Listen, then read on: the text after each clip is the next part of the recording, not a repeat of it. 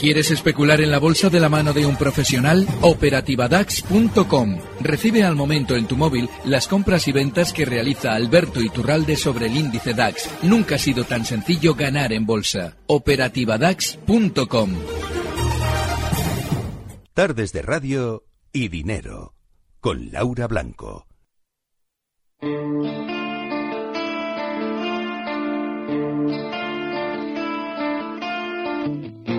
Veo tu casa desde mi balcón.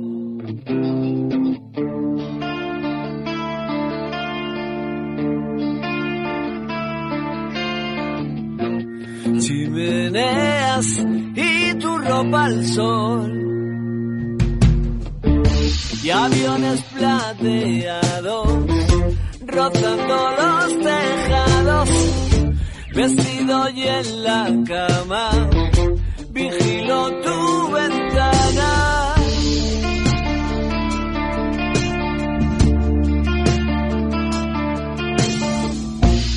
Miro libros de pintura que robé.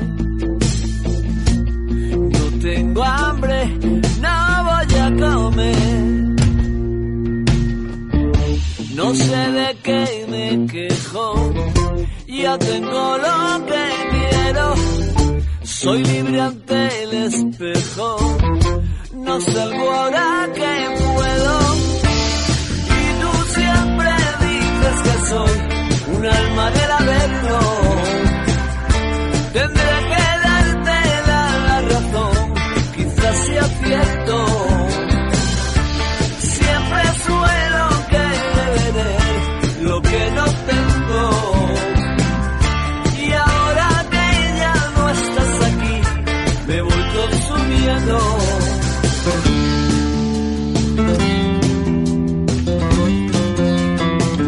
Placer. 16 de diciembre de 2019 saludar a Alberto Iturralde desde Días de Bolsa para analizar los mercados financieros, sus gráficos a través de Periscope, a través de la radio o en, poca, en podcast, en iVoox. Eh, cuando ustedes quieran, en los eh, próximos minutos y próximas horas. Don Alberto, buenas tardes. Muy buenas tardes. No se me ponga... Bien, bien, ese aplauso. Muy bien, muy bien. Eh, poca, pocas palabras le dedicamos en muchas ocasiones a los directores técnicos. ¿eh? Yo tengo muchísima estima. Alberto Coca es nuestro director técnico, que está al quite siempre de todo. Eh, hoy le dedicamos el programa a él. ¿Le parece bien a usted? Sí, con ese nombre tan bonito más todavía. Anda, que, Sí. anda, que. Eh, don Alberto, le iba a decir, yo está muy serio. El mercado está de fiesta, ¿Qué? está ¿Yo de serio? ra- Sí, le veo serio. No, que va. El mercado está de fiesta, está de rally. A las puertas de los 9.700 puntos. ¿Qué? ¿A dónde nos vamos?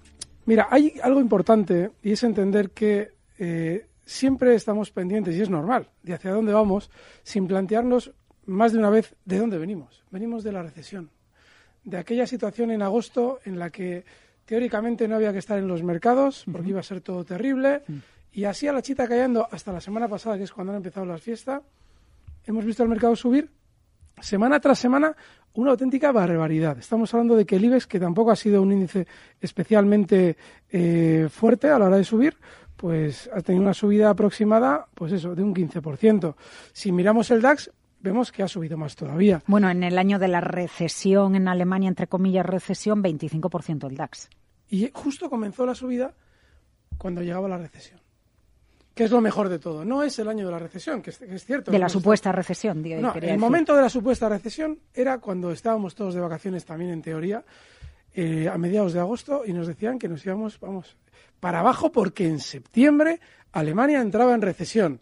Todos nuestros fantasmas se materializaban y todo iba a ser horrible. Mm, sí. Bueno, pues ese es el punto de inflexión, cuando ya todo el mundo se cree esa mentira, para el mercado subir sin que nadie entienda por qué es.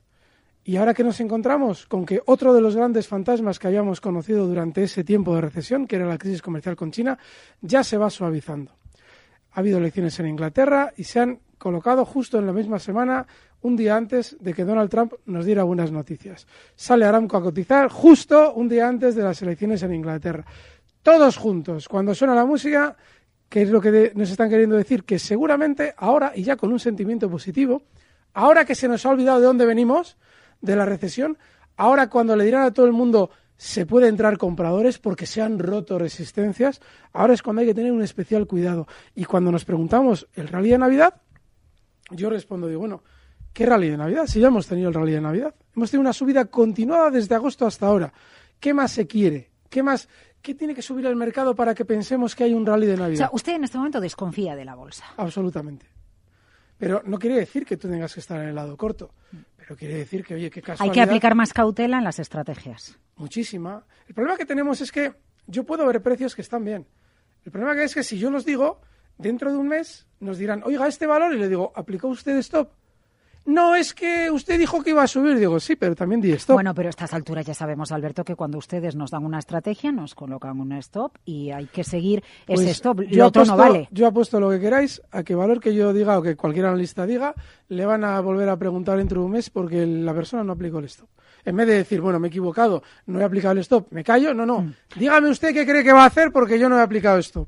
Es así. Entonces, cuando ya te encuentras con unas, unos síntomas de posible techo, hay que ser especialmente precavido.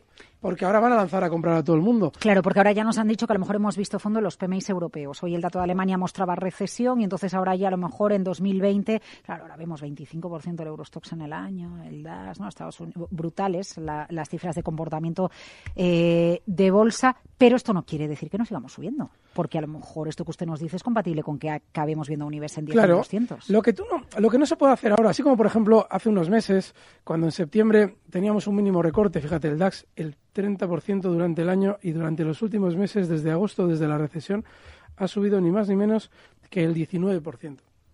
¿Qué es lo que pasa?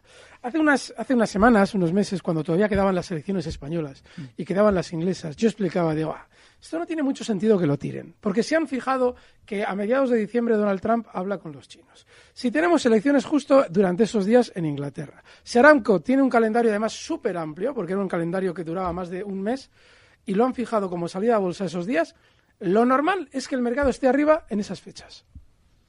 Todo puede pasar en el plano negativo, pero lo más lógico es que estemos arriba. ¿Qué es lo que pasa? Que ya una vez que hemos subido, tú puedes comprar, porque hay valores que están bien. Lo que no puedes hacer es ya decir, hombre, esto es maravilloso, me lo han dicho allí, que hay que comprar y que ahora ya todos los fantasmas han desaparecido. No, ahora es cuando están todos los fantasmas. Y tú puedes comprar, pero tienes que tener clarísimo que ante cualquier amago de giro a la baja, lo comentaba el viernes con Luis Vicente, hay que plantearse salidas. Porque igual se un, está un giro- un giro a la baja no es entrar y comprar. Como que un giro de bajo no se entra y comprar. Pues por ejemplo 9.600 y pico en el IBEX y que retrocede y que Ah, sea una entrar- oportunidad para, para tomar una Mira, posición mira, alcista. mira, Laura, algún día tendríamos que hablar de todo esto. En los últimos 15 años la bolsa ha cambiado de tal manera que el seguir con los parámetros de antaño, del comprar para ahorrar en bolsa, ha cambiado por completo porque Internet ha agilizado tanto las transacciones que ya no se puede hacer como antiguamente que tú, un analista, aparecía hace 20 años en la radio y decía, "Guau, ves, este valor es estable, este valor es, bueno, es un valor de estos que tarde o temprano seguirá subiendo. Yo eso lo he oído toda mi vida Sí. y ya no vale. Los valores de toda la vida, los que terminarán subiendo, son valores que ahora mismo descuentan un 40% de cómo estaban en el año 2000. Telefónica está un 40% por debajo de donde estaba en el año 2000. El Santander, otro 40% por debajo de donde estaba en el 2007. Valores de toda la vida. El Banco Popular. Esto acabará subiendo. Ha cambiado la bolsa. Y nosotros no nos estamos adaptando a esos cambios. Ya no se puede, Laura, ya no se puede comprar y ya está. El IBEX en 9.600, ¿no? Desgraciadamente hay que estar súper atentos, porque ahora mismo nos encontramos con una sensación ya muy positiva en el mercado. Yo, por ejemplo, hay un dato, porque sí que es importante esto materializarlo, hay un dato que es el del VIX. ¿Cuántos años no llevamos, Laura, tú y yo, con el SP500 y el VIX? Y yo te digo, bueno, si el, SP, el SP500 está subiendo y el VIX está en niveles reducidos, por ahora no hay ningún problema. Y eso es lo que está sucediendo. El VIX está por debajo de niveles de 17.50, que ha sido la última zona donde ha marcado máximos. Y el SP500 hoy está marcando nuevos máximos históricos. Vale. Pero si en un momento determinado vemos que el SP500 empieza a caer y el VIX supera niveles de 20, por poner un ejemplo, eso es para ya plantearse salidas porque probablemente tenemos un giro a la baja. Eh, muchas consultas, muchas llamadas. Vamos a dar paso a unas cuantas. Sí, tenemos parada por el medio, pero... Alberto, ¿le parece, le, le parece responder a la audiencia? Claro, por Dios, cómo no. 91283-3333, audio de WhatsApp, 687-050600, primer audio de WhatsApp. Hola, buenas tardes, soy Rubén, os llamo desde Madrid. Como siempre, muchas gracias por, por este consultorio. Espero que lo sigáis haciendo mucho más tiempo y que Alberto continúe yendo porque la verdad que se agradece y se aprende bastante. Y aparte eh, nos hacéis ganar un poquito de dinerito. Pues muchas gracias. Mi pregunta es sobre Safran. Lleva unos días cayendo y bueno, eh, quería saber dónde ve el soporte porque las llevo a 108 y no sé si venderlas a, si llega a 138 euros o aguantarlas un poquito más. A ver cómo lo ve Alberto. Muchísimas gracias. Mm. Salud. Vale, Vamos con muy bien. Eh, jo, las tienes muy bien compradas. Está ahora mismo en 141.55.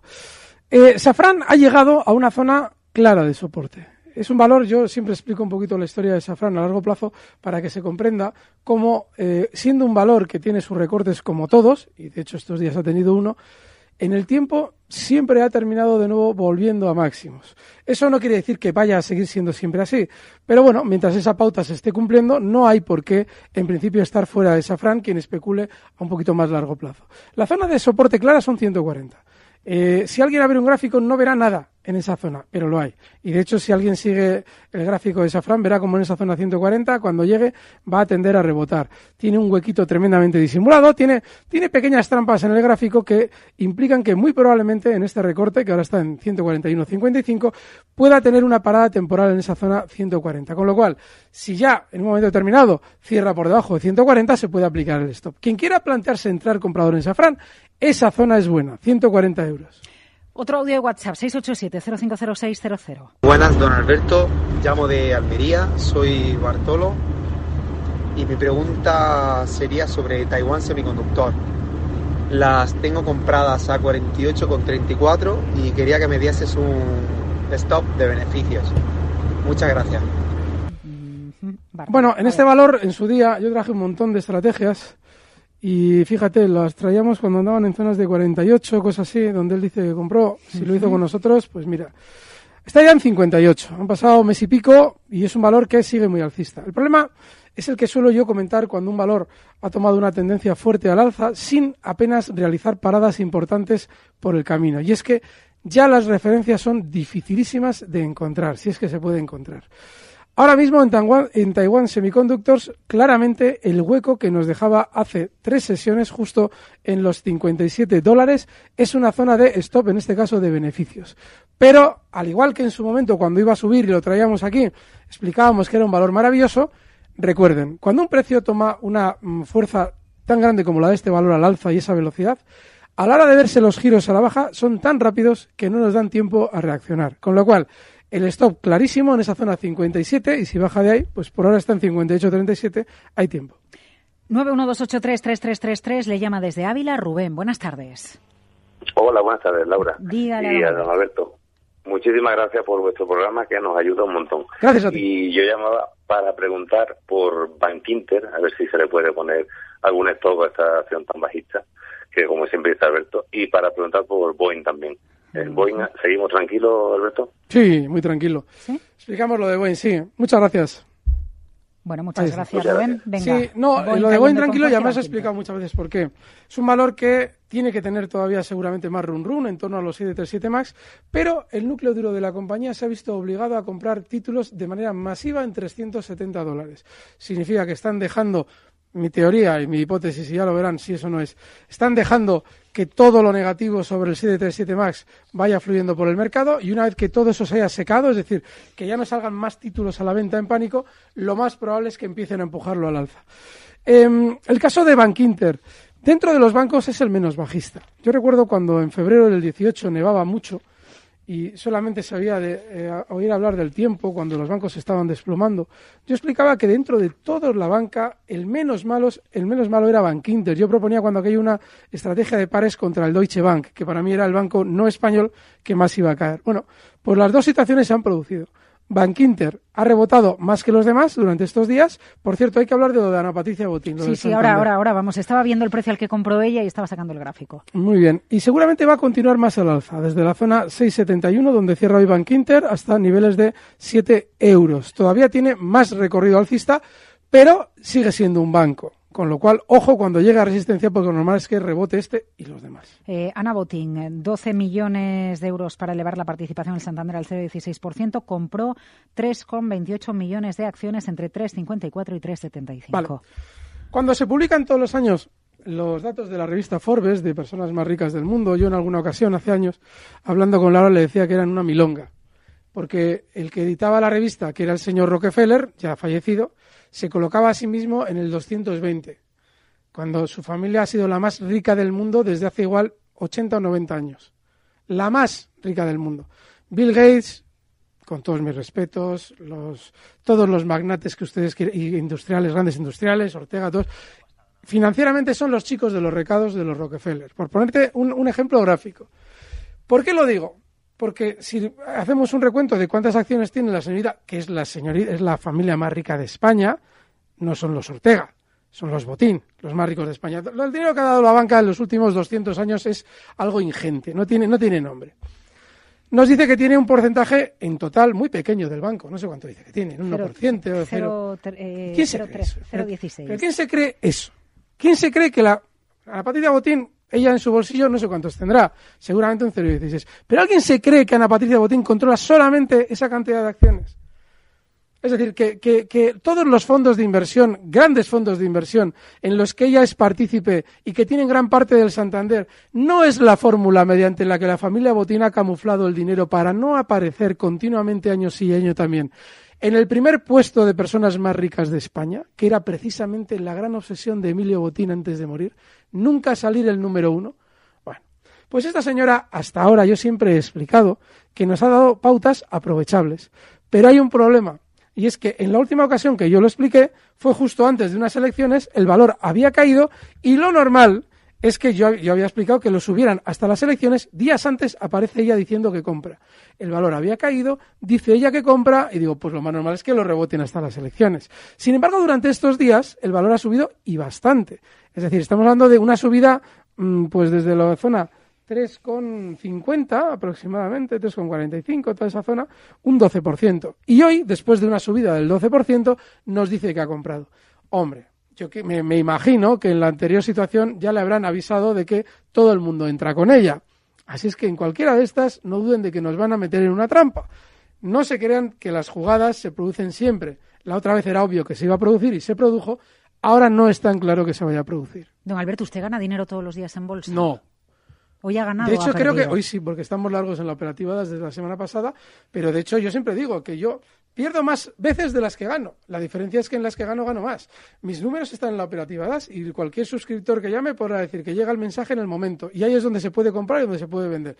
Y verán que el número de operaciones perdedoras es mayor que el de ganadoras. Lo que ocurre es que, pues yo qué sé, en, la, el mes anterior, pues eh, das un, una operación de 400 puntos. Entonces, claro, tú has perdido en tres igual 50 o 60 puntos, en una ganas 400, lógicamente tu saldo es ganador. Ni siquiera todos los meses, ni siquiera todos los meses. O sea, es decir, tú no te tienes que preocupar en bolsa de ganar ni todos los días ni todos los meses. Tú lo que tienes que preocupar es de mantener una trayectoria estable y tener un método de especulación que sea válido en el tiempo.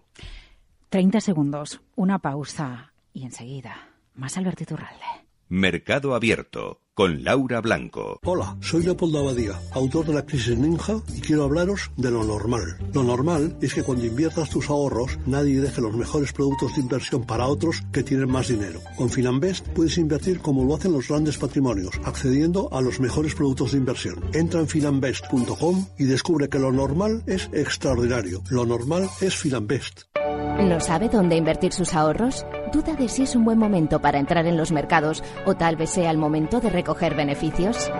En Arquia Profim Banca Privada somos especialistas en inversión y asesoramos a nuestros clientes para ayudarles a alcanzar sus metas financieras. Nuestra prioridad son sus intereses, porque nuestro mejor activo es la confianza de nuestros clientes. Arquia Profim Banca Privada.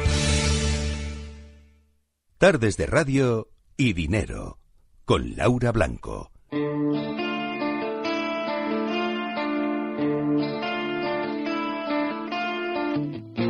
Veo tu casa desde mi balcón. Porque ha elegido este tema hoy, Me Alberto encanta esta canción. Esta canción eh, refleja lo que son los celos de una manera poética y súper bonita. Vale, según vas haciendo años, te vas haciendo cada vez menos celoso. Sí, eso es verdad. ¿Verdad? Entonces, Sí, sí, pero es de verdad. vez, en, de vez en cuando te gusta volver atrás y decir, joder, ¿cómo era mi ¿Cómo lo cabeza? sentía, ¿Verdad? no? ¿Cómo era mi cabeza cuando era más chaval Sí. y tal? Y esta canción lo explica muy bien. Si alguien se la quiere escuchar, Aviones Plateados, del último en la fila.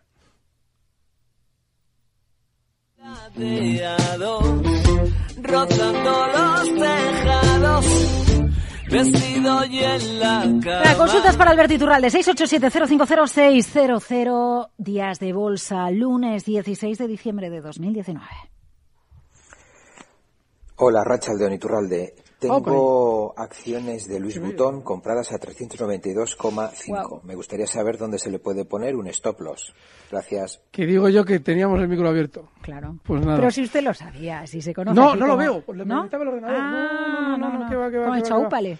No, no, Ah. no. Si, si lo llego a saber, hombre, lo- igual lo habría dicho, pero vamos, no pregunto después si teníamos el micro abierto.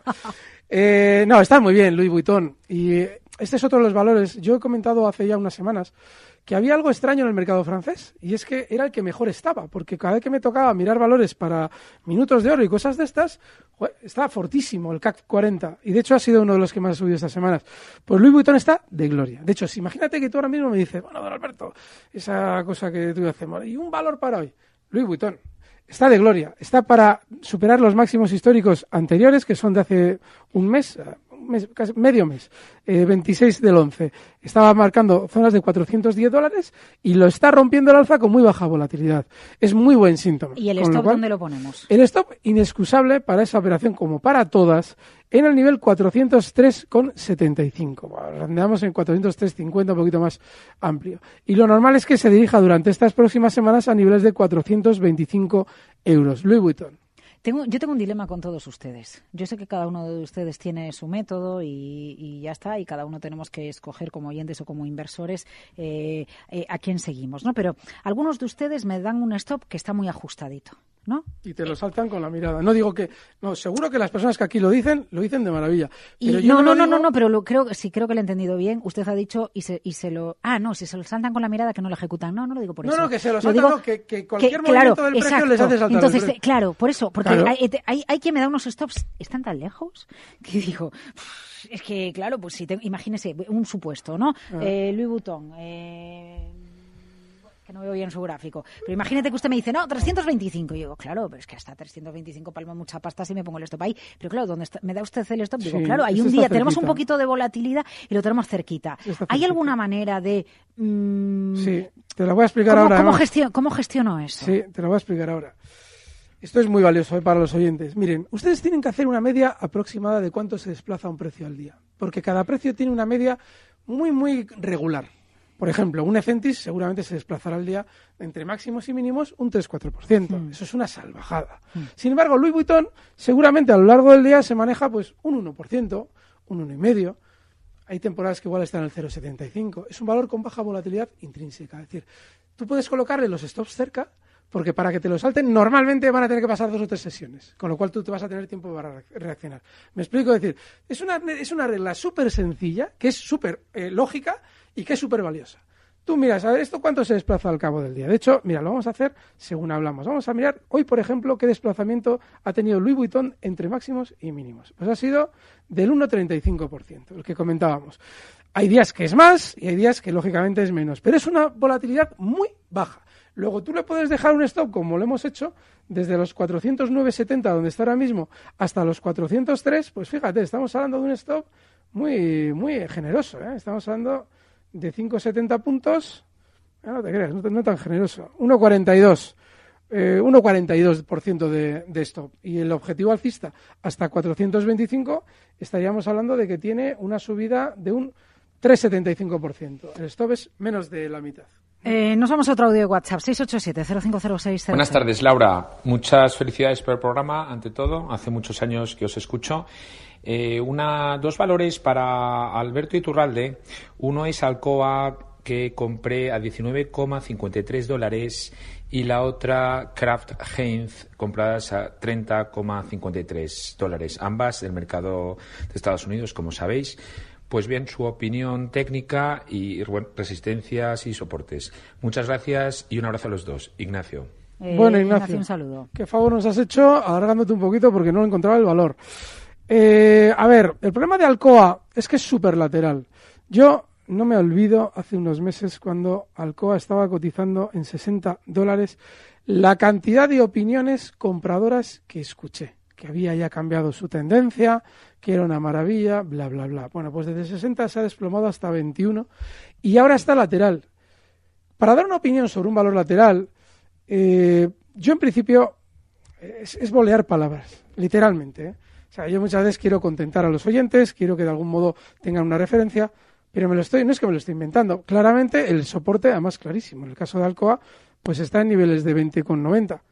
Pero decirte que esto va a subir, yo no te puedo decir que esto vaya a subir, porque no tengo absolutamente ningún indicio que me deba hacer pensar que esto va a subir, porque está súper lateral, de manera que no las tendría y menos en este estado. A ver, Kraft, hay Kraft Hein ha dicho, ¿no? Kraft. Sí. Vale, vamos a ver si aparece. Esto se suele solucionar con los. Aquí está. Joder, otro valor superlateral. Si es que, a ver, ¿qué sentido tiene andar enredando con valores que no tienen nada? Claro que alguien puede decir, y esto es muy habitual, es que tiene mucha caída y claro, lo normal es que esto recupere. Bueno, miren, hace unos meses, este valor, en marzo de este mismo año, tenía un boquete, una caída brutal, con un problema creo que con los resultados, no sé exactamente lo que era, del 27%. Un valor que cotiza en el mercado Nasdaq. Y lo digo porque su filosofía es Nasdaq, aunque no lo parezca o no debería ser por el sector. Y desde entonces que parecía que ese gran boquete, ese gran hueco a la baja, se iba de algún modo a compensar de alguna manera, ha sido una continuidad en la caída. Es un valor súper bajista. No hay que estar. Joder, qué corto se me ha hecho esto. ¿Algún título, además de Louis Vuitton, que no, valga? No, porque me da pánico. Lo que estoy viendo en el mercado me ¿Te da, pánico? pánico. Pánico. Sigo alcista, ¿eh? pero me da pánico. Eh, ¿cómo? A ver, le da pánico, pero sigue alcista. Alberto Iturralde es una incógnita cada semana en Capital Radio. Gracias, Alberto. A vosotros, fuerte abrazo. Eh, Alberto Coca, dirección técnica. Mañana volvemos con el mercado abierto. Never give up. Recibe al momento las operaciones de Alberto Iturralde vía SMS en tu móvil. Operativa DAX.com.